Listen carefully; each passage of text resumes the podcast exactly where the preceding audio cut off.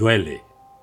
Es dura la emoción que nos inunda cuando salen a flote verdades del interior que todas tenemos a bien o incautas tratar de ocultar. Al lado de cada una siempre existe otro alguien. Unos lo tienen físico y otras lo llevan en su imaginación.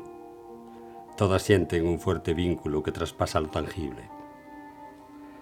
Tras una agradable comida de diario, le entra una un cierto sopor que redunda, inevitablemente, en un ligerito y desordenado sueño que proyecta una breve historia con cierta carga de razón, a veces llena de latentes verdades.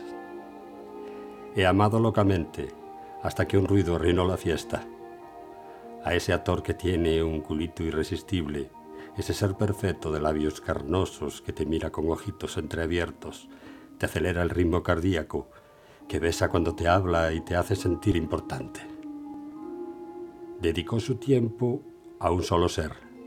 Esto ocurría en verano con un sol de justicia, que creció y al crecer labró justamente su propio mundo. Olvidó, eso sí, soltar sus umbilicales dependencias causando desasosiego injusto a su más querido ser de linda mirada distraída que seduce, madre niña, inocente mujer llena de vida que no vive Pendiente queda a menudo, tras una reparadora siesta, insuflar actitud a quien un día te dio vida, a quien aún te la da cada día incluso si ya no le quieres, por ser justo a tu lado. Incluso si ya no se puede tocar, pero está en los sueños, en los que una se zambulle en los pensamientos que liberan la carga de una jornada, en los sentimientos que afloran cuando te detienes a observar un mundo repleto de criaturas protegidas por otro alguien desinteresado aluminadas con amor sencillo.